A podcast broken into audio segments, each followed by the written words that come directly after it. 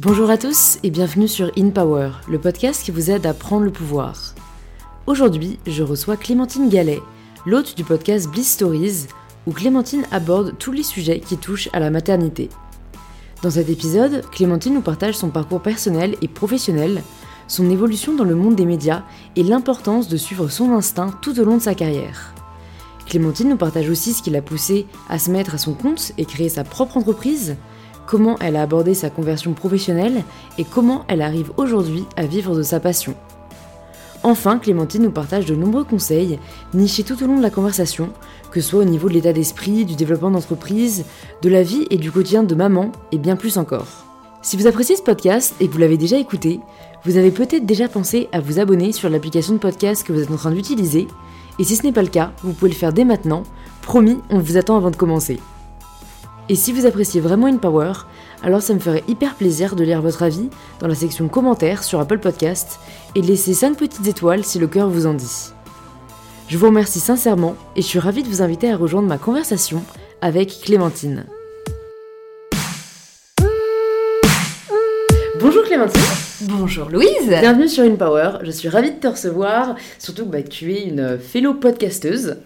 Eh oui, absolument Tu vas nous en dire plus, mais pour euh, celles et ceux qui ne connaissent pas encore Clémentine, euh, c'est donc l'hôte du podcast Bliss Stories. Donc avant, euh, avant d'en savoir plus sur ce podcast, pourquoi tu l'as créé, etc., est-ce que tu peux te présenter aux personnes qui nous écoutent de la façon dont tu le souhaites? La façon dont je le souhaite Ouais, Ok. pas forcément une étiquette, tu vois, tu peux dire euh, j'adore le chocolat ou pas, enfin ce que tu veux. Pas spécialement. Euh, Alors écoute, euh, bah, je suis donc Clémentine Gallet, euh, parisienne pure souche, mère de famille, passionnée des autres, voilà. Et puis je suis à un petit euh, tournant de ma vie professionnelle puisque euh, après avoir été pendant des années dans les médias euh, audiovisuels, euh, j'ai euh, lancé donc ce podcast Bliss Stories il y a un an et demi autour de la maternité. J'ai lancé euh, comme ça dans mon coin, euh, toute seule, euh, pour moi et pour les autres. Et puis voilà, et puis il s'est passé plein de choses depuis, et aujourd'hui euh, je ne fais plus que ça. Voilà. Mm. Donc je suis podcasteuse, Ouais, ce qui est un nouveau métier. ouais. Est-ce que tu es à l'aise avec cette étiquette? Oui, de plus en plus. Au début, c'était difficile, j'avoue, de, de dire, euh, quand on me demandait justement, ah, tu fais quoi dans la vie? Bah, en fait, euh, je fais du podcast. Du coup, je suis podcasteuse. Ah, mais de quoi tu parles? C'est quoi? Ah bon? Ah oui, je vois ce que c'est le podcast. Puis, euh, tu fais que ça Oui, oui. Ah ouais, ouais. Alors, c'est vrai que c'est très récent que je ne fasse que ça, mais euh, du coup, à force de le dire, tu sais, on, ça- je l'intègre moi-même, je, Ouais. je digère cette nouvelle information. Ouais. Ouais, c'est plutôt cool au final que ce Ah soit quelque chose de nouveau, tu vois, euh, limite que les gens ne connaissent pas et du coup tu leur expliques. Bien sûr, ça ouvre un peu les, ça ouvre les yeux aussi à plein de gens euh, sur ces vrai. nouveaux métiers. Hein. Et qu'est-ce qui a fait que tu te sois orientée vers, à la base, du coup, le, le- le monde des médias? Est-ce que tu as toujours été passionnée par ce milieu? Est-ce que tu y arrivais par, par hasard euh? Alors moi, je viens d'une famille euh, de, de l'image globalement. Euh, moi, j'ai des parents, euh, voilà, qui ont, qui font d'ailleurs toujours ces métiers-là, quasiment presque, qui sont en, semi-retraite là. Donc j'ai un, j'ai des parents très cinéphiles, qui ont bossé dans le cinéma, dans la télé. derrière la caméra, devant la caméra, voilà. Donc moi, ça a toujours fait partie de ma vie en fait. C'est, j'ai grandi sur des plateaux de télé, euh, tu vois. C'était pas quelque chose de d'inatteignable en fait. C'était c'était la normalité, tu Mm, vois. mm, mm. Euh, et bon, du coup, c'était limite quelque chose dont je voulais m'éloigner tellement. Ouais. euh, C'était banal. Ouais, tellement tes parents font tous les deux ça, tu te dis bon bah je vais peut-être être un petit peu original, je vais faire autre chose. et puis et puis en fait, euh, bah, en fait j'ai été rattrapée par le virus, tu vois, euh, parce que c'est vrai que quand tu grandis avec cette culture-là, bah, forcément t'es nourri par ça, donc t'as une certaine aisance et une certaine appétence euh, Mm. envers ces, ces métiers-là. En tout cas, moi c'était un univers dans lequel j'étais très à l'aise, je me sentais comme un poisson dans l'eau, tu vois. Mm. Donc voilà, bah, ça, ça s'est fait comme ça. Et puis c'est vrai que que, que j'ai toujours aimé ça. Mm. Voilà, même si je voulais pas forcément me l'avouer. Ouais, ouais. C'est vrai que c'est toujours difficile, je pense. euh, bah, De toute façon, c'est aussi juste la relation euh, avec les parents vs soi-même. C'est Oui, parfois. on- s'affranchir. Ouais, voilà, parfois il y a le désir de s'affranchir, mais alors si c'est juste pour dire que, mais au fond c'est ce qu'on veut faire, bah, un peu comme toi, faut, faut savoir s'en rendre compte. Et puis il y a- l'autre Et côté. l'assumer. euh, ouais, c'est ça. Et il y a Mm. l'autre côté aussi, juste. Euh, ou au contraire, euh, c'est des- nos parents qui ont un peu des projections pour nous, et nous qui n'osons pas leur dire, euh, bah non, en fait, c'est ça que je veux Mm. faire. Toi, a priori, t'as Ah pas non, moi c'était pas du tout euh, le cas. Ah Non, moi, ouais. mes parents, ils m'ont vraiment laissé euh, libre choix total. Mm. Mais Ouais. il se trouve que voilà, ça s'est ça s'est fait comme ça. Alors je suis pas tout de suite euh, partie vers la télévision parce Ouais. que eux ils sont vraiment télé. J'ai d'abord fait du cinéma euh, et, après euh, et après j'ai intégré des boîtes de prod. euh, voilà pour vraiment bosser en télé. Ouais. Et donc, t'as jamais eu de doute ou alors de hum, conflit Enfin, parce que souvent, notamment la période de l'adolescence, ça peut être une grosse période de remise en question euh, où il y a beaucoup de questions assez stressantes. Mhm. Qu'est-ce que tu veux faire de ta vie? Euh, Rien que même quelles études tu veux faire? Euh, Bah, surtout que tu viens comme moi de Paris. Du coup, j'ai l'impression que c'est, on nous fout quand même une certaine pression avec ça, avec le fait de faire de grandes études. Toi, ça va, ça a toujours été assez lisse? T'as pas eu de d'obstacles ou tu vois de moments de ta vie où ça a été plus difficile? Honnêtement, j'ai pas eu de grosses euh, remises en question. Il y avait quelque chose d'assez euh, assez fluide dans tout, tout ce que j'ai fait, même si c'était. Ça peut paraître comme ça, euh, rétrospectivement, un petit peu décousu. Et en fait, je me suis vraiment laissée porter. En fait, il y avait un truc de confiance en la vie. Je sais pas pourquoi. Je pense que ça vient aussi de mon éducation. hein. J'ai des parents qui m'ont toujours qui ont qui ont projeté ça hein, peut-être Ouais. euh, sur moi et ouais c'est des j'ai reçu cette éducation là de d'avoir confiance voilà Mhm, mhm. écoute euh, ok euh, t'as 15 ans tu sais pas forcément ce que tu vas faire c'est pas grave ça Mhm. va venir Mm. T'as le droit de te planter, t'as le droit de faire une année où en fait euh, tu vas rien foutre et tu vas juste gamberger pour savoir ce que tu veux vraiment faire. Mm. Ça n'est pas grave. Tu n'as que 20 ans. Euh, tu veux partir aux États-Unis? Ben pars aux États-Unis, va réfléchir. Enfin, tu vois. euh, Et puis Ça en plus à côté, je, je- je bossais toujours. Je faisais des petits boulots, tu vois, qui n'étaient pas Mm. forcément des trucs. euh, euh, top niveau, mais qui me mettaient dans la vie active, qui me mettaient dans un rapport aussi de, de, de responsabilité financière. Mm. euh, euh, donc euh, voilà, moi, je me suis vraiment construit mon désir professionnel euh, beaucoup par les rencontres en fait. Mm, C'est- Et, et je pense que je me suis laissé aussi la possibilité de faire ces rencontres. En- du coup, en ne m'enfermant pas dans un truc tout tracé, je me suis ouvert à, à l'impro, à Ouais. l'improvisation. Alors, euh, j'imagine que ça marche pas à tous les coups. Euh, moi, il se trouve que euh, j'ai rencontré les bonnes personnes sur ma route. Peut-être parce que j'étais aussi disposée à les rencontrer et, et pas trop fermée aux nouvelles aventures ouais, aussi. ouais. T'es allée une année aux États-unis, du coup, si je Ouais. comprends bien ce que tu me dis. Ouais, ouais, Ça ouais. s'est bien passé Ouais, c'était génial. C'était une des après meilleures années de ma vie. Avant. euh, Après, après. Ok. Ouais, ouais. Tu t'es dit non, je vais pas rentrer tout de suite dans la vie euh, pro. Je veux prendre un an justement pour en, euh, en savoir plus sur moi et ce que je veux faire. Oui, c'est à peu près comme ça que ça s'est passé. euh, Mais j'avais déjà commencé un petit peu à travailler. J'avais déjà fait pas mal de tournages en cinéma, voilà. Mais c'est vrai que c'était un moment où euh, j'avais l'impression d'avoir un peu fait le tour du, des plateaux de cinéma et j'avais envie d'explorer d'autres choses. Euh, et, et voilà, et puis comme je connaissais très bien New York, j'avais envie de m'y poser vraiment, tu Mm, vois, euh, mm. et de vivre euh, euh, une vraie vie de New-Yorkaise, quoi, sur la longueur. Mm, et, et puis voilà, et puis c'est vrai que c'est une ville qui te, qui, qui- qui te nourrit beaucoup, qui te fait vibrer, où tout est possible, où voilà, donc ouais, ça m'a fait beaucoup de bien. Qu'est-ce que t'en as retiré, tu penses, euh, notamment dans l'état d'esprit, parce que je pense qu'il diffère beaucoup avec l'état d'esprit euh, parisien ou français, euh, de manière générale. Est-ce que, euh, ouais, t'en as gardé, on va dire, des, des bonnes pratiques Ouais. que tu pourrais nous partager pour les personnes qui n'ont peut-être pas eu la chance de s'y rendre? Ah bah la la euh, le, point de départ quand tu poses les pieds euh, dans, Manhattan, euh, c'est que tout est possible. Il faut partir de ce principe-là. Et c'est ça qui est extraordinaire. Alors on le dit souvent, c'est vrai que c'est un peu euh, l'image d'Épinal que, tout le monde rapporte dans ses valises, mais c'est vrai que c'est vrai que moi je l'ai ressenti en tout cas très très fort. et je te parlais d'être ouvert aux rencontres. Pour le coup, mm. Là-bas, c'est c'est une rencontre à chaque coin de rue, quoi, en fait, parce mm. que parce que quand t'es une petite Frenchie euh, qui, qui, a envie de, de découvrir euh, la vie new-yorkaise et de rencontrer des gens et qui a, qui a, qui a de l'énergie à revendre, euh, bah ça, ça peut euh, ouvrir sur plein de choses, quoi. Donc, ouais, moi, j'ai rapporté, comme beaucoup, j'ai rapporté ça dans mes valises, c'est-à-dire, vas-y, au pire, tu te plantes, c'est pas grave. Ouais. essaye.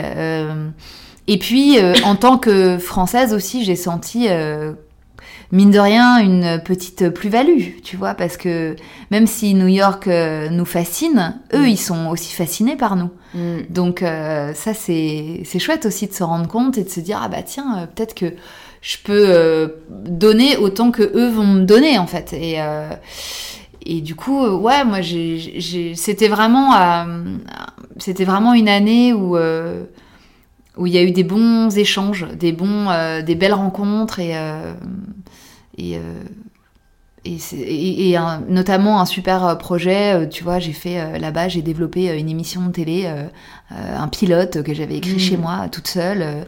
Ah ouais, non, bon, bah, t'es scénariste quoi un peu.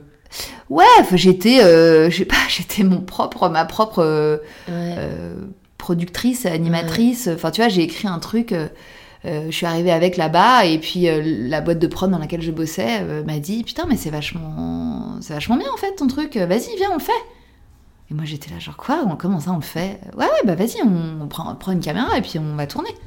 Ah ok, bah vas-y, on le fait, tu vois. c'est vraiment just do it. Ouais, j'ai exactement le mantra qui m'est venu à l'esprit, le just do it qui nous manque peut-être parce que nous on va voir, euh, mais non, regarde, ça ah coûte tant et puis ceci et cela. Ah mais là-bas c'était, il n'y avait pas, il y avait aucun problème. C'est-à-dire mm. que euh, vas-y, on, y va, euh, encore une fois. Si on se plante, on se plante, mais au moins on l'aura fait, quoi. Et puis on a été au bout du process mm. et on aura euh, testé tes limites, nos limites, ce qui marche, ce qui marche pas, et puis voilà. Et je te dis pas que le produit était optimal, mais en tout cas, je me suis éclatée à le faire, ça m'a énormément appris, et puis je suis rentrée en France avec un, avec une émission, un pilote, quoi, tu vois. Et alors pourquoi est-ce que tu es rentrée? Est-ce que tu t'es posé la question de rester là-bas? Oui, je me suis clairement posé la question, euh, bah, notamment parce qu'il y avait cette aventure professionnelle qui pouvait peut-être euh, déboucher sur quelque chose. Mais je suis une, euh, je suis membre d'une tribu parisienne familiale qui ne supporte pas la distance en fait. Et ça. Ils t'ont ramené de force. Bah non, mais je, je, te dis, je suis un membre actif de cette tribu, donc moi-même, je le, mm. j'en souffrais en fait. Ouais. Et un an euh, loin des miens, ça va, mais plus en fait, je, me suis rendu compte que j'étais pas euh, paramétrée pour du tout, tu vois. Ouais, c'est bien de s'écouter parce que je trouve que c'est un peu euh, toujours ce qui est difficile quand on est jeune et qu'on se connaît pas encore forcément parfaitement, un peu le rapport entre l'envie et, et les faits. Enfin, tu vois, on peut avoir envie, par exemple, d'aller à l'étranger, mais dans les faits, on s'y sent pas bien, mmh. mais on comprend pas pourquoi. On pouvait avoir envie d'un métier, d'une voie, et en fait, on se rend compte que le quotidien ne nous plaît pas. Et quand il y a un peu, ouais, cette confrontation, c'est assez dur, je trouve, de, le réaliser et de prendre les décisions qui vont avec. Il faut savoir s'écouter, quoi. Hein. C'est souvent pour ça que les gens dans le podcast. Euh, bon, quand je leur pose la question signature, mais on n'en est pas là avec toi, ça viendra plus tard, mais ce qui revient beaucoup quand je leur demande, ouais, ça signifie quoi pour eux prendre le pouvoir de leur vie, ce qui est le plus revenu, je crois, c'est s'écouter. Mmh. Mais c'est vrai, c'est vrai. Et, c'est dur à appliquer, tu vois. Bah surtout quand t'as 20, j'avais quel âge? 25 ans, euh, que t'es à New York et que tu peux potentiellement euh, enclencher euh, un, un, petit parcours ou un grand parcours professionnel sur place, tu vois. Euh, c'est vrai que sur le papier, ça fait rêver, c'est hyper glamour, mm. euh, c'est, tu te dis, waouh, euh, peut-être que ce chemin-là, si je le prends, enfin, c'est toujours l'éternel croisé des chemins. Tu sais, moi, mon film culte, c'est Le Magicien d'Oz.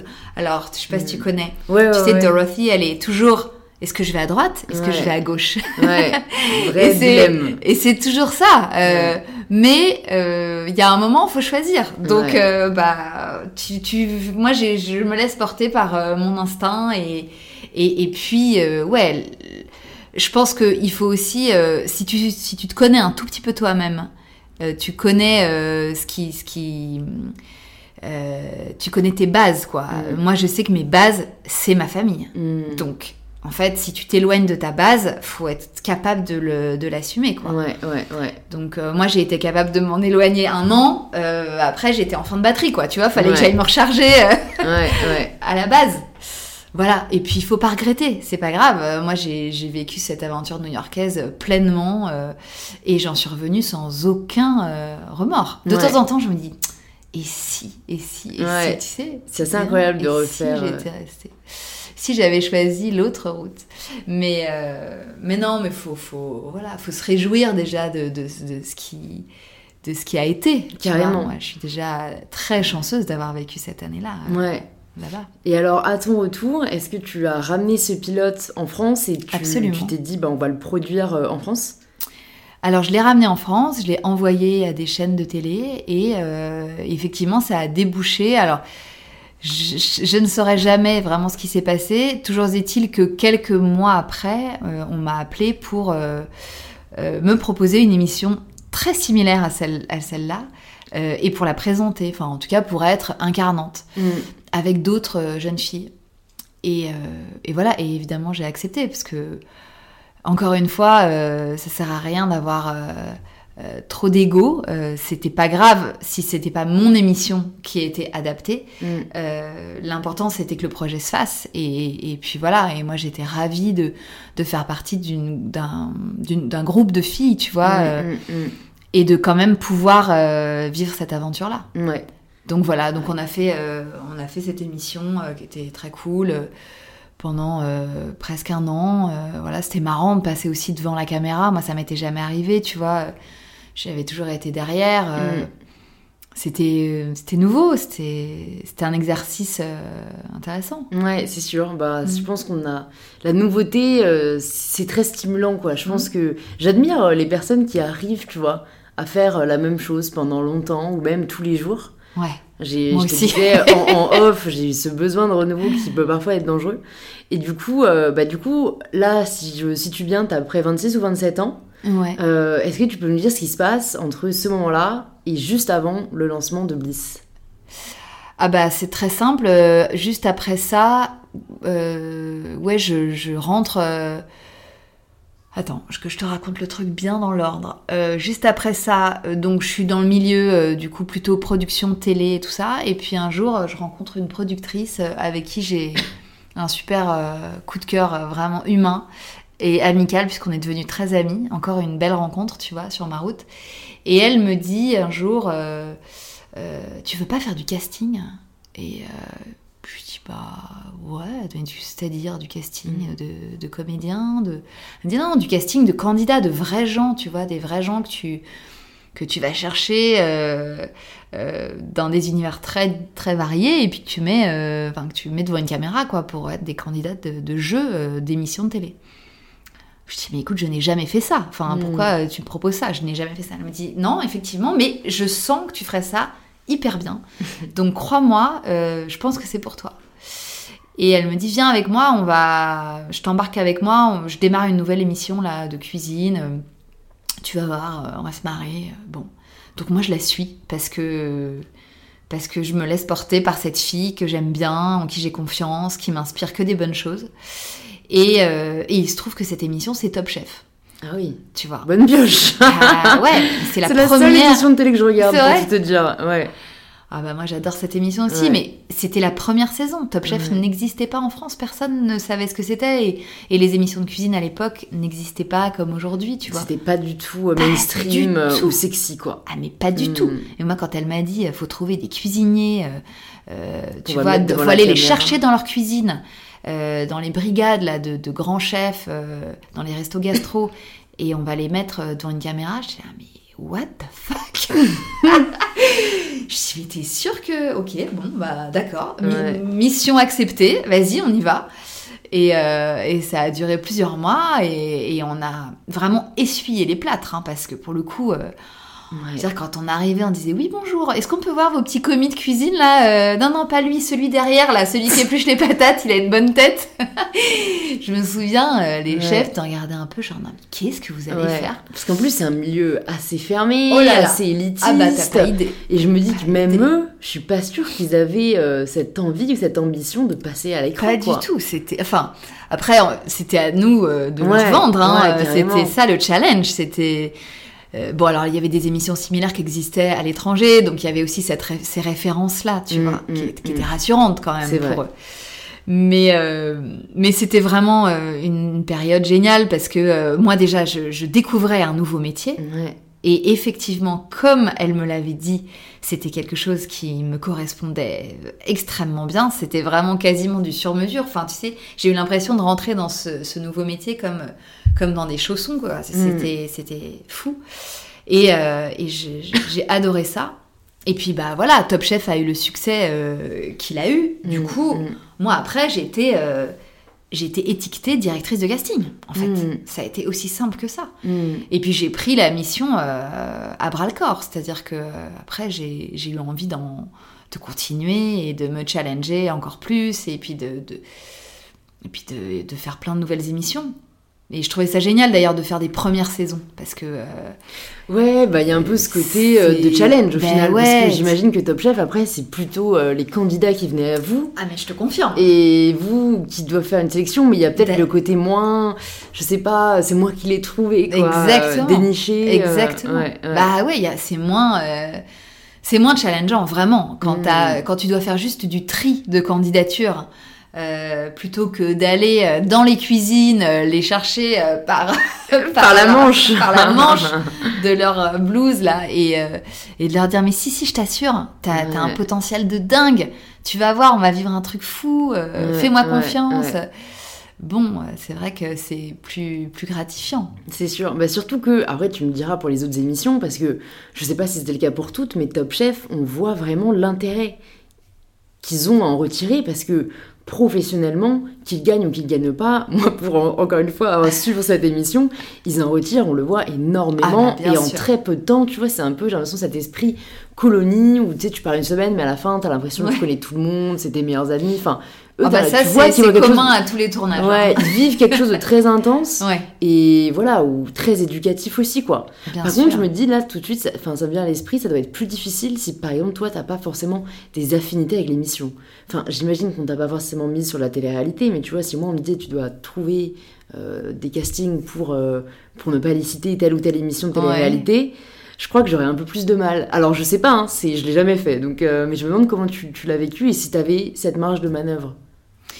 Écoute, euh, oui, je l'ai eu euh, et c'est vrai que je, je me suis toujours un petit peu refusée à, à accepter euh, des émissions euh, qui pour moi étaient pas étaient pas regardables. Euh, après, je te dis pas que je te dis pas que j'ai fait un sans faute, loin Mm. de là, mais mais c'est évidemment plus facile de s'investir euh, dans une émission euh, où tu, dans laquelle tu crois et, euh, et qui pour toi a un intérêt. Euh, mais j'ai envie de te dire, tu t'adaptes aussi. Enfin, tu vois, il y a un moment, euh, tu es dans une Mm, boîte, euh, on te mm, propose une mm. émission, euh, même si c'est pas une émission que tu vas regarder, bah tu l'as fait. Et je vais te dire, c'est toujours beaucoup plus marrant à, à fabriquer une émission de télé qu'à regarder. Ah ouais Donc, euh, bah oui, bah oui, parce que un casting, euh, Mm. euh, tu vois, même de la grosse télé-réalité qui te tâche, euh, c'est marrant, c'est Ouais, marrant, parce ouais. que tu rencontres des gens improbables, que tu rencontrerais nulle part ailleurs. C'est vrai. Euh, c'est c'est de l'humain, quoi, tu Mm, vois, peu mm. importe qui c'est, en fait. C'est Moi, je me disais ça à chaque fois, à chaque casting, je me dis, mais est-ce que tu te rends compte de ces gens que tu vois toute la journée? À quelle occasion, en fait, tu pourrais rencontrer ce type de personnes? Franchement, euh, Mm. Ouais, tu les croises, mais de là à discuter, à creuser des trucs avec eux, jamais. Et moi, c'est ça que j'adorais dans ce métier. Mm. C'était, euh, c'était de me retrouver pendant une heure dans une salle avec euh, quelqu'un en face de moi que, que jamais j'aurais rencontré de ma vie Mm. en dehors de cette situation-là. Et tu vois, j'ai fait pendant plusieurs années le casting du Bachelor. Mm. Donc où je- j'ai vu euh, tous les célibataires, tous les beaux gosses célibataires de la place de Paris et de France et de Navarre, euh, plus toutes les nanas qui allaient avec, parce qu'il fallait lui trouver des bachelorettes. Ouais. Euh, ben, c'était génial. Je me suis éclatée, tu vois. Mm, mm. Euh, même si c'est une émission, euh, voilà, de dating, euh, un peu light, euh, euh, qui, où pour le coup, euh, personne n'en retire euh, quelque chose de, de- d'humainement euh, très. Transformant. quoi. À Transformant. part s'il trouve la femme de À sa part vie. s'il hein, trouve euh. l'amour, absolument, ce Mm. qui est arrivé et ce que ce qu'on souhaitait à chaque fois, évidemment. Non, mais tu vois ce que je veux dire. Ouais. C'est pas un life changing comme euh, Top Chef, Ouais, tu ouais, vois, où là pour le coup c'est vraiment un tremplin pour ces mecs-là. Euh, le bachelor, c'est beaucoup plus futile. Mais, euh, mais qu'est-ce qu'on s'est marré à le faire Mm. Bien sûr. Ouais. C'est sûr, mais tu vois, je comprends du coup tout de suite mieux pourquoi le podcast. Parce que Ah ah, tu vois, quand tu vois. quand tu me dis euh, où est-ce que j'aurai l'occasion de discuter avec eux, bah la réponse c'est juste bah si tu les interviews, que tu les reçois sur un podcast, quoi. euh, Et j'avoue que c'est un peu les deux seuls cas de figure où tu peux vraiment creuser et connaître les gens. Euh, bah donc du coup, ouais, à quel moment euh, peut-être t'as eu besoin de quelque chose de nouveau pour le coup et, et voilà, qu'est-ce qui t'a fait euh, prendre la décision de lancer ton podcast? Et déjà, est-ce que tu avais une certaine ambition avec ce projet à la base? Par exemple, moi, je l'ai lancé, c'était euh, plus personnel qu'autre chose, tu vois. C'était plus, j'aimerais bien euh, écouter cette personne, ce qu'elle a à dire, et, et on verra, tu vois. Bah écoute, moi, moi complètement, pareil que toi. C'est-à-dire que j'ai lancé mon podcast pour moi, euh, pour mes... Enfin, pour moi, c'est pas vrai. Euh, pour moi, dans le sens où c'était quelque chose que j'avais envie d'accomplir euh, par moi-même et que je me sentais euh, l'énergie de le faire. Et puis pour les autres, parce que je me disais, bah voilà, je vais transmettre des informations euh, qui n'existent pour l'instant nulle part ailleurs. Donc, avec un peu de bol, ça va circuler dans quelques oreilles. Et puis, euh, moi, ça m'éclate de faire ça. Ouais. Je sais le faire. Enfin, je pense pouvoir le faire parce que euh, maintenant que tu, maintenant, pardon, maintenant que tu connais mon parcours, euh, t'as compris que j'avais l'habitude de faire des interviews. J'avais du coup l'habitude de faire du montage puisque ces interviews elles étaient montées. J'avais l'habitude de savoir euh, repérer un bon témoin. Donc tout ça, c'était des cordes que j'avais à mon arc, tu Mm, vois. mm, mm. Et puis c'est vrai que j'avais envie de faire autre chose. Ça faisait dix ans que je faisais, ouais, quasiment dix ans que je faisais du casting. Euh, j'avais pas envie de, je me voyais pas en fait vieillir dans ce métier. Tu vois ce que je veux dire? Il y avait un truc de, euh, ok, bon, t'as fait ça de 30 à 40 ans, euh, là c'est bon, on, on arrête, on fait autre chose, on se projette dans d'autres perspectives plus personnelles. voilà.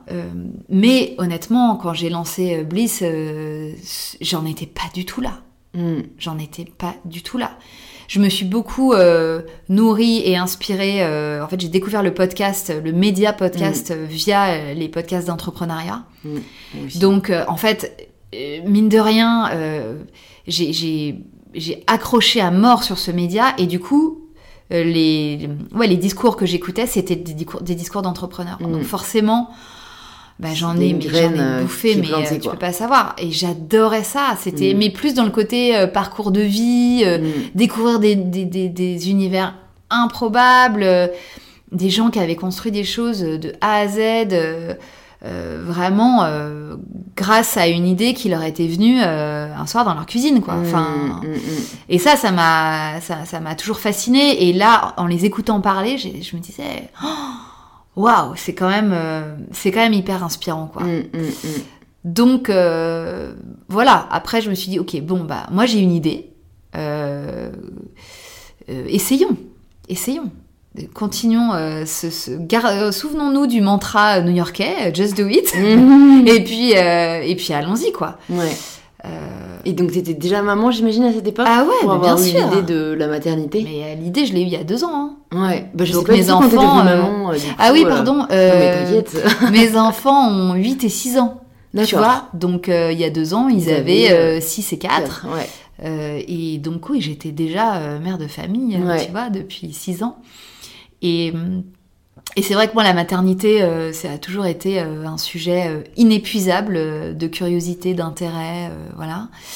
Et, et puis autour de moi, je sentais bien qu'il y avait des questions sans réponse qui revenaient, qui Mm. revenaient, qui revenaient. Et je me disais, mais c'est pas possible. Mm. Surtout euh, avec mes sœurs, parce que j'ai deux petites sœurs qui ont 10 ans de moins que moi, des sœurs jumelles d'ailleurs. Ah. tu connais bien. Tu sais ce que c'est voilà, je sais ce que c'est. Et, euh, et mes sœurs, il y en a une euh, justement qui est, qui est devenue maman et, euh, et pendant sa grossesse, du coup, été un peu, tu vois, son, sa référence L'oreille. numéro un. Et, et j'ai halluciné en fait des questions qu'elle me po- qu'elle- pardon, j'ai halluciné des questions. Je. Tu vas y arriver J'hallucinais des questions qu'elle me posait et je me disais mais mon Dieu mais euh, mais pourquoi pourquoi elle n'est pas au courant de ça quoi? Mm. Et après je me disais non remarque moi j'étais pas non plus au courant. Il y a il y a il y a six Ouais. ans quand j'ai eu mon- Ouais. mon, premier enfant je Ouais. n'étais pas non plus au courant. Donc c'est qu'il y a un problème. Donc faisons quelque chose pour régler ce Mm. problème. Quels sont les outils que j'ai à m'apporter pour régler ce problème? Eh bien je peux donner la parole. Euh, et euh, interroger des mamans qui sont passées par là et peut-être pourront-elles donner des informations aux, aux Mm. mamans euh, qui ont besoin de, de renseignements.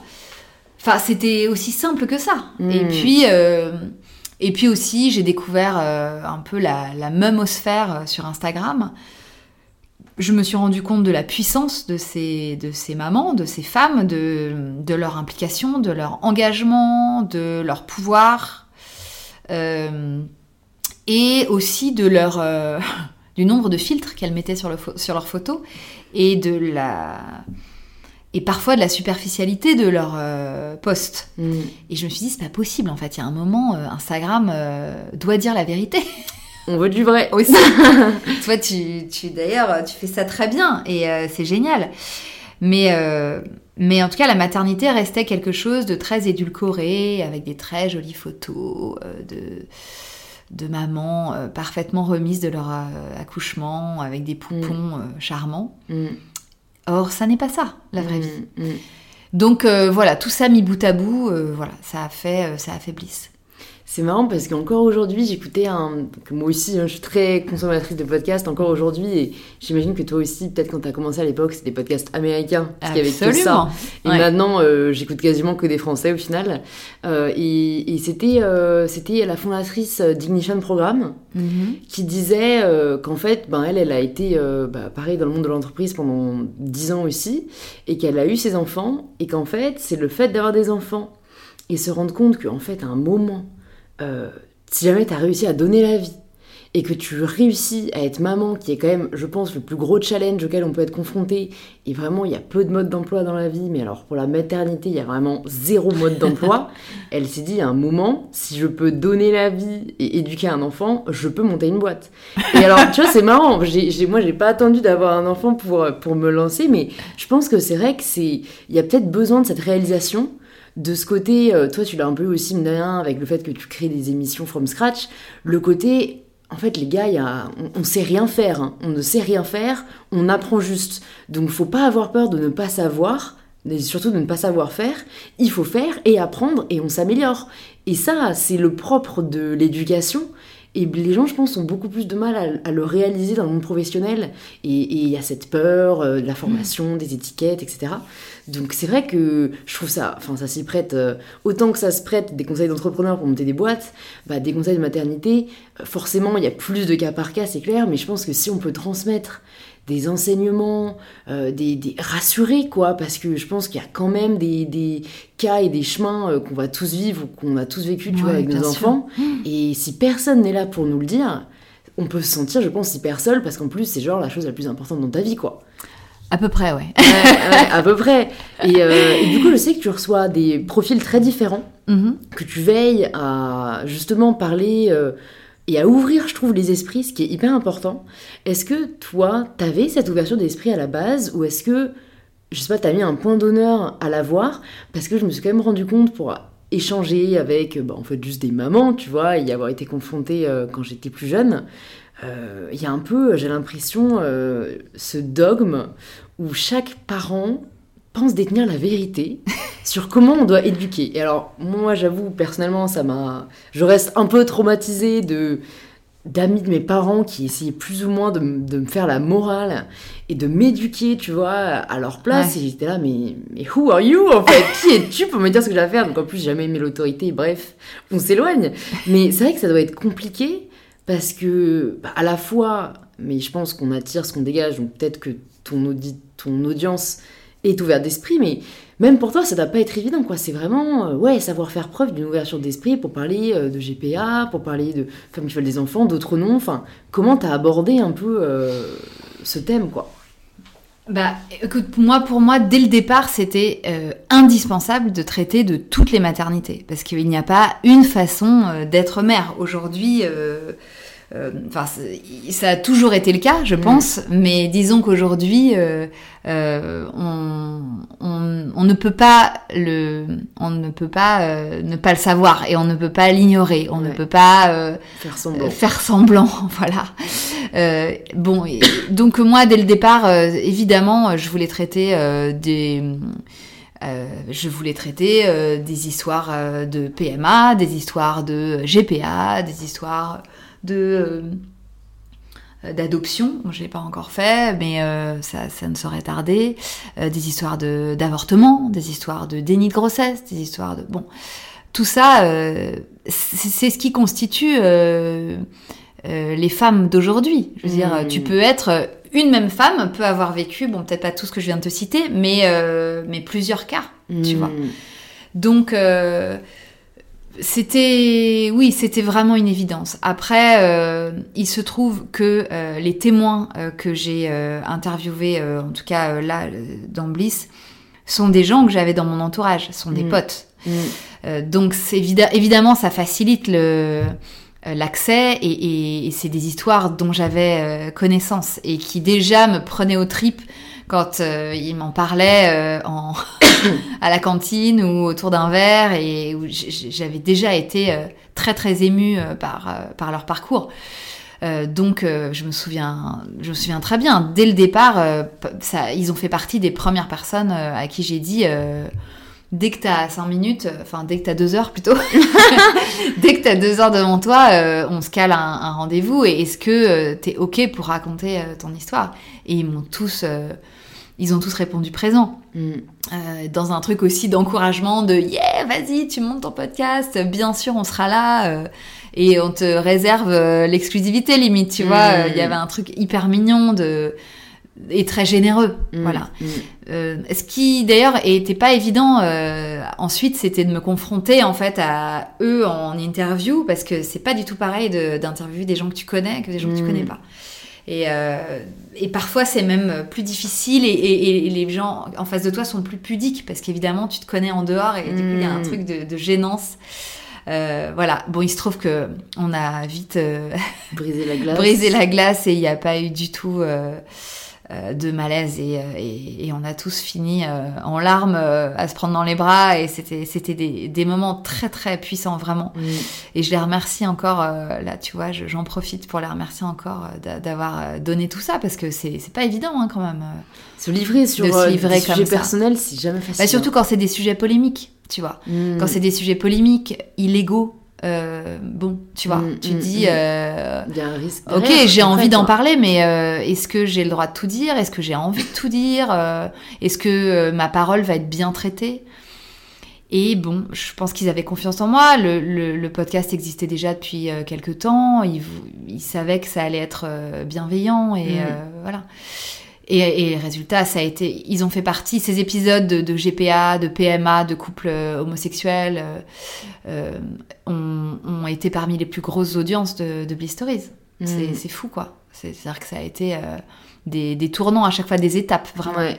Et savoir en plus bah, que ça va aider les gens, au final, je pense que ah, c'est aussi ce qui fait euh, qu'on fait ce qu'on fait, quoi. Il n'y a rien de plus beau et, et libérer la parole, c'est hyper puissant, quoi. C'est je pense que juste se reconnaître, tu vois, dans une histoire, ça rassure au point, euh, bah, ouais, qui, est difficile d'imaginer si on l'a pas vécu, mais j'imagine totalement, quoi, des mm. personnes qui ont vécu des situations similaires ou qui ont été confrontées dans leur entourage et qui ont besoin d'entendre qu'ils sont pas seuls et qui, ouais, juste entendre, ça fait beaucoup de bien et je pense que c'est aussi la force du podcast, quoi. Ouais, surtout sur ces questions de maternité. La, la, maternité, c'est des moments de vie où, euh, malgré tout ce qu'on peut penser, euh, malgré le fait que tu, on a l'impression que tu es quand même avec une petite personne toute la journée.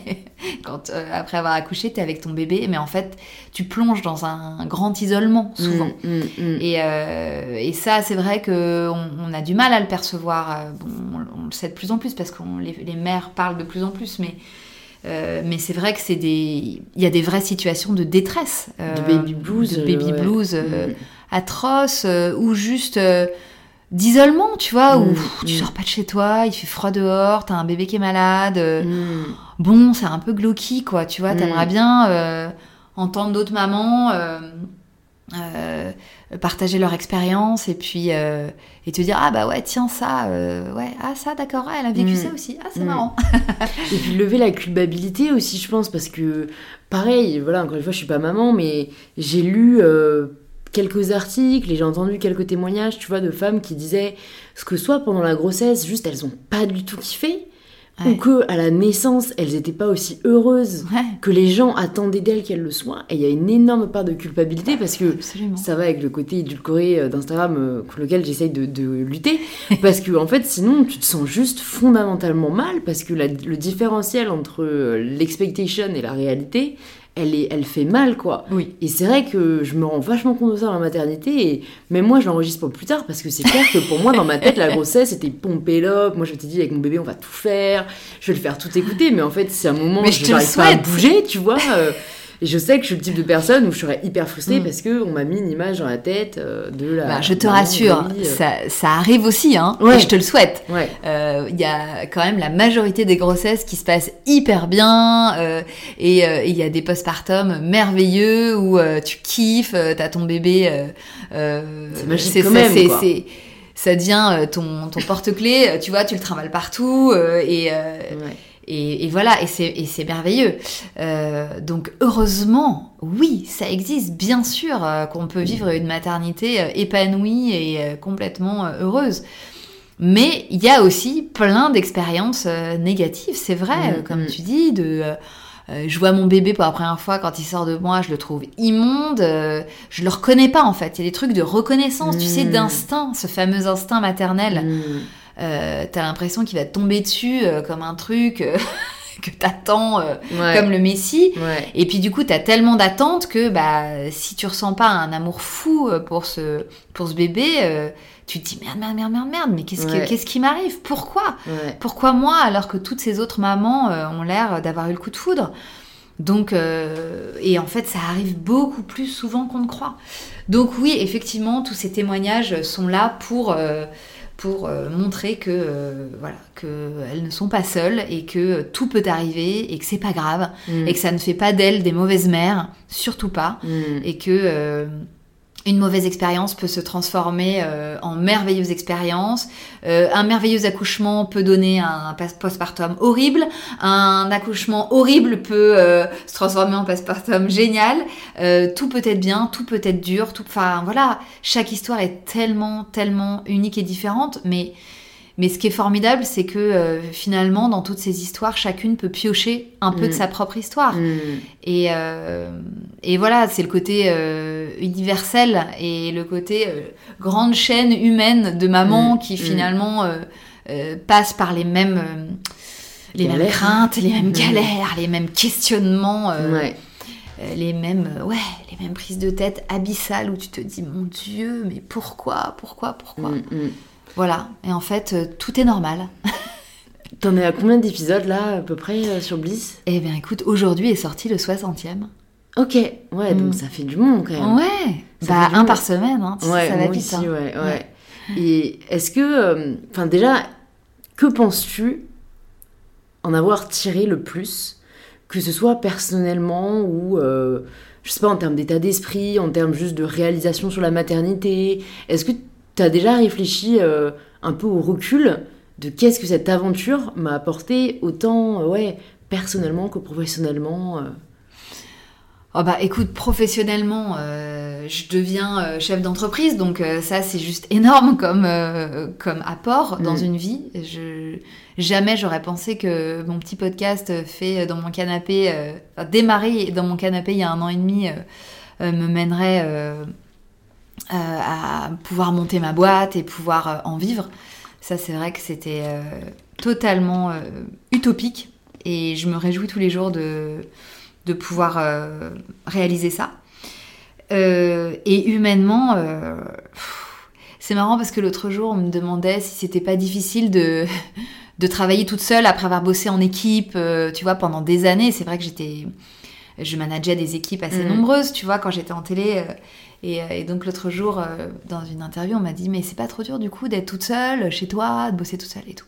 Mais en fait, je n'ai tellement pas l'impression d'être toute seule. Mm, j'ai tellement l'impression d'être et c'est pas c'est pas une impression. Mm, je, je suis entourée euh, de milliers de femmes.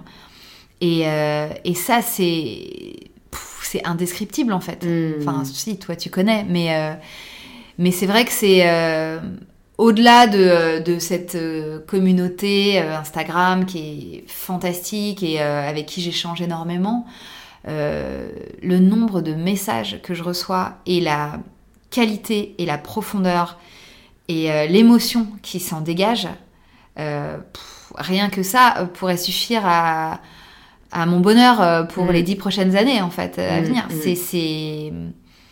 C'est incroyable en fait ce ce qu'elle me ce qu'elle me donne. Donc, euh, ouais, humainement, c'est dingue. Ça, je pense que j'ai toujours eu euh, cette curiosité envers l'autre. L'autre m'a toujours intéressée. J'ai toujours été celle qui écoutait plutôt que celle qui parlait. Donc ça, euh, ça, je sais que c'est en moi.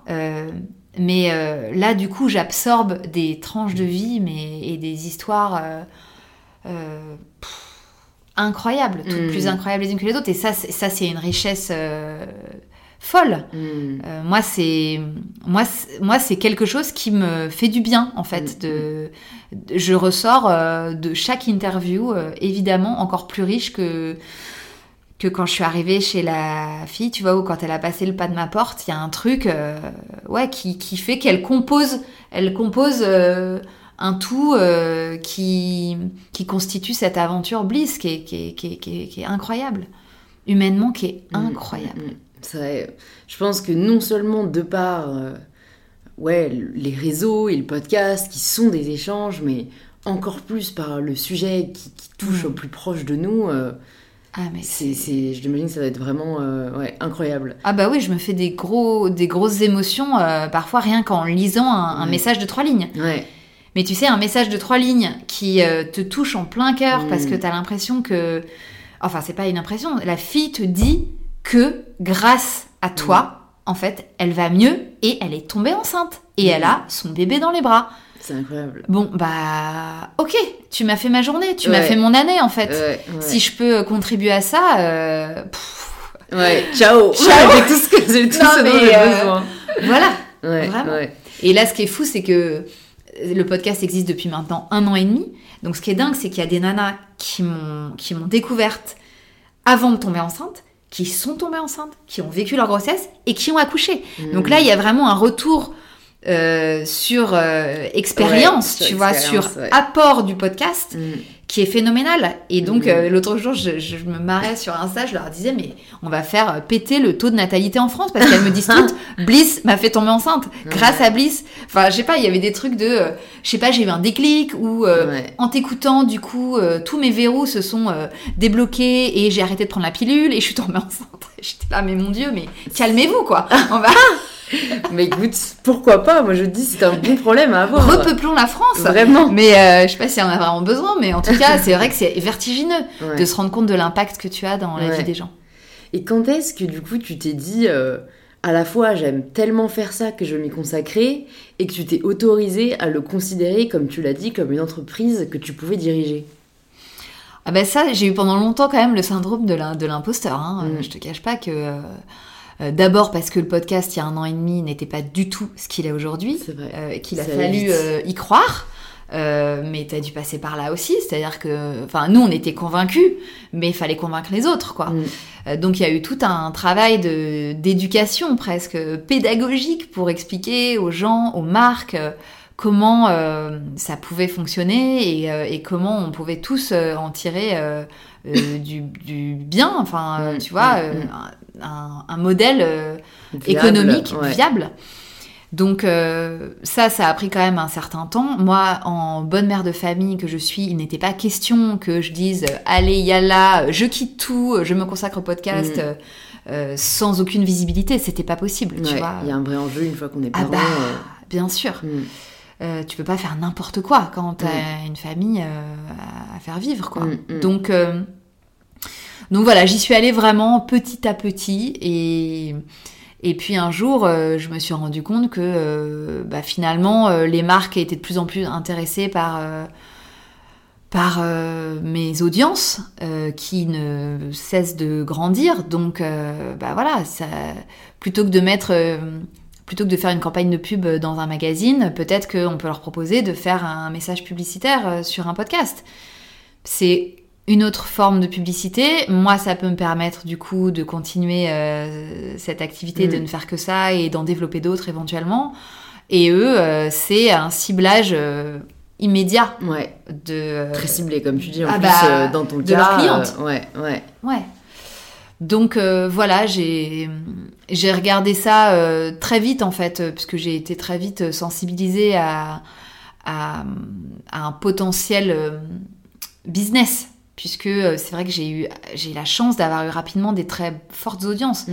Et ça, c'est aussi en discutant avec d'autres potes, podcasteurs, qui me disaient mais est-ce que tu te rends compte en fait des audiences que tu fais? Et je disais Mm. bah non, je sais pas trop. Enfin, tu Moi sais quand tu plus, je démarres, suis pas bah du tout chiffre. mais non, mais au- surtout, t'as aucun moyen de comparaison.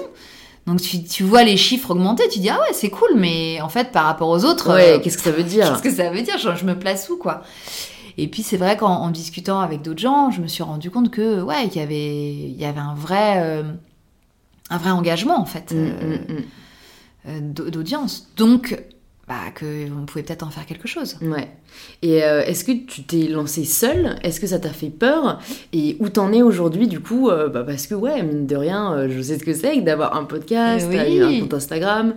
Voilà, tu as peut-être développé d'autres choses. Donc comment tu t'es située par rapport à ça? Oui, je suis toute seule. Ça, euh, je, je me suis jamais, en tout cas pas pour l'instant, euh, préoccupée de d'être euh, accompagnée d'un d'un associé, d'une associée euh, pour euh, me lancer parce que je me suis dit bon bah voilà, c'est ton truc, euh, ça marche comme ça, t'arrives à le gérer toute seule. Vas-y. Et puis Mm. après, il sera toujours temps peut-être de s'entourer, tu vois, évidemment. Si, si ça, ça continue de croire, on, bah, on- de croître, euh, on, on, on s'entourera. Après, euh, j'ai quand même des gens euh, qui ont été là depuis le début comme un peu des garde-fous, tu vois. Euh, j'ai très vite eu euh, une personne pour m'encadrer euh, juridiquement, par exemple, donc une avocate qui est aussi mon agent et avec qui le, le courant est, est tout de suite passé. Et elle, c'est vrai qu'elle elle m'aide à pas me à pas faire n'importe quoi euh, sur des sujets euh, pour le coup euh, que je ne maîtrise pas. Tu Ouais. vois, je pense que c'est important de connaître ses limites aussi. Ouais. Moi, il y a plein de choses que je sais faire. Euh, je, j'ai pas peur de le dire. Ouais, je suis, j'ai une grosse force de travail. euh, je suis une grosse bosseuse. euh, je rechigne pas, à, à- même à apprendre, à faire des trucs euh, qui sont pas forcément euh, dans mes cordes, mais que, je- que j'ai envie d'apprendre. Par contre, il y a des trucs que je ne sais pas faire et que je ne saurais jamais faire. Mm, Voilà, et pour lesquels je n'ai pas la formation. mm. Donc euh, ça sert à rien de vouloir essayer d'être euh, Avocate si tu ne l'es pas. pas. Enfin, je veux dire, ouais. euh, et c'est trop important pour le négliger, tu Mm, vois. mm. Donc euh, moi très vite j'ai senti qu'il fallait que je me fasse accompagner sur ce sujet-là. donc voilà, quitte à lâcher, tu vois. une partie de, enfin tu vois, Des quitte à revenus, lâcher ouais. une partie des revenus, mais je pense que c'est trop important pour le négliger. Et une autre question que je me pose du coup aussi, c'est que comme tu es maman de deux enfants et que euh, tu es maintenant à la tête de ta propre entreprise, est-ce que tu arrives à gérer, euh, j'imagine, hein, vu que tu es là, euh, mais que tu arrives à gérer euh, voilà, les, les deux parce que bah disons que moi j'ai pas d'enfant encore une fois, donc je peux m'y mettre à corps perdu, c'est pas grave, tu vois, je vois quand même mes proches, euh, même si je les vois moins qu'avant. Mais c'est vrai que je me suis toujours dit, putain, le jour où j'ai des enfants, ça va être dur parce que mes soirées, je pourrais plus les passer à éditer un podcast à minuit ou à monter une vidéo, euh, voilà, euh, Mm. quand tout le monde dort. Donc Ah bah, euh, si, toi, si, t'as si. commencé en étant maman, donc. Peut-être que t'as pas eu cette transition, donc c'était peut-être plus intuitif, mais comment est-ce que tu fais? Parce que j'imagine que par rapport à quand t'avais euh, un travail avec des horaires, bah là, voilà, c'est toi qui les fais, euh, il y a peut-être plus de travail, t'es toute seule, enfin voilà, comment tu Ouais. appréhendes un peu euh, ce changement? Eh bien, écoute, oui, c'est vrai que euh, c'est une euh, somme de travail assez phénoménale parce que euh, quand tu te lances toute seule, il y a des côtés euh, hyper positifs, hyper exaltants, euh, évidemment, où tu te dis, ok, euh, je fais ce que je veux, avec qui je veux, à l'heure que je je veux, je choisis exactement les personnes avec qui je veux travailler. Si telle ou telle personne me fait chier, je ne travaille pas avec eux. C'est pas grave. Euh, Enfin, il y a un moment aussi. Enfin, je pense que je suis, je suis vraiment à un moment de ma vie où, euh, voilà, j'ai envie de ça. J'ai envie de cette liberté-là. Donc euh, ça c'est formidable. Le- L'envers du décor, c'est vrai que du coup, bah, comme tu es seul capitaine de ton navire, euh, bah, si t'es plus euh, à la barre, euh, il coule. Euh, donc c'est vrai que ça c'est un petit peu lourd à porter. Euh, et euh, là, tu vois, ça fait euh, trois mois euh, que vraiment j'éprouve cette, cette nouvelle vie. Euh, alors ouais, il y a des côtés euh, très relous euh, de euh, euh, administratif surtout. Enfin, Mmh, tu vois, quand tu montes ta boîte, c'est juste l'enfer. Un enfer. Je sais pas. Ouais. Mais le côté artistique et, euh, et euh, la liberté euh, que, que m'apporte ce- cette nouvelle vie euh, est quand même... euh, Vaut la chandelle. mais clairement, Mm, mm. enfin franchement, euh, je ne regrette pas une seconde euh, mon choix. Donc ça, vraiment pour ça, euh, je suis en accord, si tu veux, avec ma décision. Mm. Quant à ma vie de famille, euh, finalement, ça n'a pas tant changé que ça. Parce que euh, avant, j'avais euh, donc ce boulot euh, qui me prenait toute la journée jusqu'à 19h, 19h30, parfois même 20h. Franchement, c'était un boulot très très prenant. Mais c'est vrai que quand j'arrivais chez moi, je fermais la porte et je le laissais sur le palier.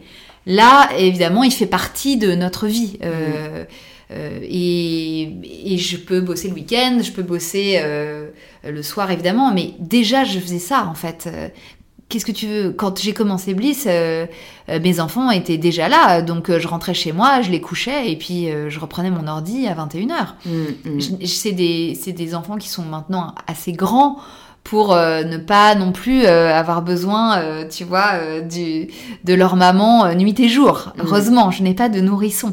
Ça, avec un nourrisson, c'est encore un, un autre problème. Moi, j'admire énormément les, les nanas qui montent leur business pendant leur congé mat, tu sais. Mm, mm. Euh, donc moi, voilà, ils sont grands, entre guillemets, et euh, ils sont habitués à avoir une maman qui travaille. Euh, ça, c'est, ça fait partie de moi, ils le Mm. savent. et puis aussi, avec ce nouvel emploi du temps, je peux me libérer euh, des créneaux horaires improbables pour Mm, eux. mm. Genre, euh, je viens de chercher la sortie de l'école à 4h30. Mm. Waouh Ils me regardent genre, mais qu'est-ce que tu fous là? Ah oui, c'est vrai c'est ta nouvelle vie, trop cool. Ouais. Euh, tu peux m'accompagner à la sortie, machin. Mais oui, bien sûr, je vais t'accompagner à la sortie. Ah, trop cool. Tu seras désormais les mamans Euh, accompagnatrices. ouais, non, mais c'est ça. me rappelle euh, quand j'étais euh, au primaire. Les parents cool qui pouvaient Ouais. se permettre d'accompagner pendant les sorties. Mais euh. c'est vrai que c'est génial. Et, euh, et du coup, bah voilà, je, je, je- j'aménage, j'aménage. Et Mm. puis, euh, si j'ai accompagné à une sortie d'école, eh bien, euh, je rebosserai plus euh, le soir. Je me Mm, coucherai mm. plus tard. Mm. Ça, de toute façon, j'en ai pris mon parti. Hein, de Ouais. moins dormir, Ouais, ouais. globalement. Je place mon grand espoir dans le fait qu'avec l'âge, on a besoin de moins dormir. Parce que bon. Euh, écoute, Non. moi, ça fait bien longtemps que j'ai vraiment diminué drastiquement mes heures de sommeil. hein. je, je, je crois qu'il y a un moment. C'est vrai que quand tu deviens maman, déjà, tu, Bah, tu dis au revoir ouais. à un sommeil. euh, Ouais. Bah, Serein. Léa, que t'as reçue, je crois aussi. de Oui. Je pas jolie. Elle avait Ouais. une phrase qui m'avait traumatisée. Elle m'avait dit. euh, de toute façon, j'ai pas fait une nuit complète depuis 7 mois. Moi, dans ma tête, genre, quand j'ai une nuit qui n'est pas parfaite dans la semaine, je suis là, genre, Louise, t'as mal dormi cette semaine, ça va pas du tout. Alors, ça m'a calmée.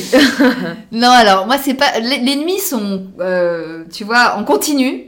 Mais elles sont plus courtes. Elles sont brèves. Voilà. Mais bon, c'est du sommeil qualitatif. Comme. Absolument, absolument. C'est tout, tout est dans la qualité, tu Ouais, vois, plus ouais, que dans la quantité. Je suis totalement d'accord. Voilà. Ok, donc ouais, est-ce que, enfin, à t'entendre dire, au final, ça va, t'as vraiment euh, bien surfé sur euh, ce changement de Ça va. professionnel dans ta vie personnelle. Il n'y a pas eu euh, trop de difficultés. Et... Non, mais parce que j'avais j'avais euh, bien préparé le terrain aussi, tu vois. D'accord. J'avais déjà un rythme soutenu, Ouais. tu vois, donc ça n'a pas effectivement, mais pour mes enfants, ça ça a rien changé dans ouais, leur- ils voient pas dans trop la différence dans le fait. Ouais, Non. ok. À part que tu peux accompagner maintenant aux sorties. À part que limite c'est mieux. Ouais, ouais. tu Bah, comme tu dis, au final, je crois beaucoup à la qualité du temps euh, que tu passes avec eux, quoi. Si Bah, c'est pour être là, sûr. mais pas vraiment être là, euh, non, l'important c'est d'être là. Ouais, à et puis ils sont contents, ils voient bien, tu vois, que je m'éclate, ils voient bien que euh, que ça me, ça, ils- ils- je pense que même s'ils ne connaissent pas le sens du mot épanouissement. Ouais, ils le ressentent, ils le ressentent. tu vois, forcément. mm. Fait la C'est des éponges, hein, les mots. Ouais, Donc, ils voient bien que leur maman, elle kiffe, euh, que oui, euh, elle bosse, mais, euh, mais qu'elle a le sourire, et que non pas que je ne l'avais pas avant, c'est pas ce que je suis en train de te dire, mais, mais c'est quelque chose qui, qui me porte. Mm, Donc, ça se sent, Trop cool. je pense. Bah, merci beaucoup Clémentine. Écoute, euh, on arrive à la fin du podcast, donc euh, je vais te poser la question signature d'InPower. Ok. Ça signifie quoi pour toi prendre le pouvoir de sa vie? Ah ah. Vaste question. Euh, Prendre le pouvoir de sa vie. Euh, prendre le pouvoir de sa vie, euh, je pense que c'est le moment qui... euh, c'est le moment de l'alignement des planètes, mais c'est surtout un moment qui n'est pas provoqué, qui n'est pas forcé. Je pense que c'est un moment, en tout cas, je, vraiment, je parle pour moi, hein, puisque c'est ma signature à moi, du coup. Totalement. Euh, moi, en tout cas, ça a toujours été. euh, là, je peux dire aujourd'hui que oui, je prends le pouvoir de ma vie, ça c'est très clair. Euh, mais je le savoure d'autant plus, cette, je la savoure d'autant plus cette prise de pouvoir que euh, ouais, qu'elle est euh, dans une espèce de continuité euh, de vie, euh, de vie professionnelle, de vie familiale, de, de vie humaine. Où tout est cohérent quoi, tout est tout est à sa place. Mm. tu vois? C'est pas forcé c'est pas brusqué c'est pas euh, euh, c'était pas une ambition euh, qui me prenait les tripes et euh, pour laquelle je me suis battue. Il y a eu un truc très doux. Euh, et moi en fait euh, ça me convient. J'ai l'impression d'avoir le pouvoir aussi parce que il y a cette euh, parce qu'il y a cette douceur euh, et ce côté un peu smooth tu vois euh, dans tous ces derniers événements euh, professionnels euh, de vie. Donc, euh, ouais, je dirais que pour moi, c'est ça. c'est- changer quelque chose dans ta vie, mais au bon moment, à un moment qui, qui toi, te correspond, qui n'est pas dicté par... euh, par un entourage ou par euh, des, des projections euh, ouais, de, de tes parents ou de tes boss ou de un quelconque entourage. et et c'est c'est quelque chose qui vient de toi parce que c'est le bon moment dans ta Mm. vie. Voilà. Super. Bah, merci beaucoup Clémentine. Mais je t'en prie. Louise. Ça m'a fait très Merci. plaisir. Merci pour l'invitation. Et pour toutes les personnes qui nous écoutent, bah, vous pouvez retrouver le podcast de Clémentine Bliss Stories sur la plateforme euh, que vous êtes en train d'utiliser pour écouter ce podcast. Et est-ce qu'il y a un autre endroit où tu souhaites rediriger euh, les auditeurs et les auditrices du podcast? Eh bien, tous les épisodes sont également disponibles euh, sur l'appli Sibel, S-Y-B-E-L, euh, voilà, qui est euh, une super appli, qui est un peu le Netflix du podcast, euh, voilà, avec plein de contenus euh, Audio. exclusifs, euh, ouais, audio, exclusifs et non exclusifs, Euh, voilà. Et puis, euh, et puis sur le compte Instagram, Du des podcast. stories, Donc ouais, bliss.stories. absolument. Je ouais. mettrai tout ça dans les notes pour le retrouver plus facilement. Génial. Et à Merci très vite, beaucoup. j'espère, Clémentine. Merci Louise. Merci beaucoup de vous être joint à nous pour cette conversation avec Clémentine. Si elle vous a plu, vous pouvez nous le faire savoir en partageant un post ou une story sur Instagram en nous taguant mybetterself et bliss.stories pour qu'on puisse vous remercier personnellement et échanger avec vous. Vous pouvez aussi partager le lien de cet épisode à une ou deux amies qu'il pourrait aider et venir échanger avec moi sur le compte du podcast inpowerpodcasts. Encore merci à vous et bravo d'être arrivé jusqu'au bout. On reconnaît les vrais et ça me touche. Je vous dis à très vite pour un tout nouvel épisode d'InPower. Power.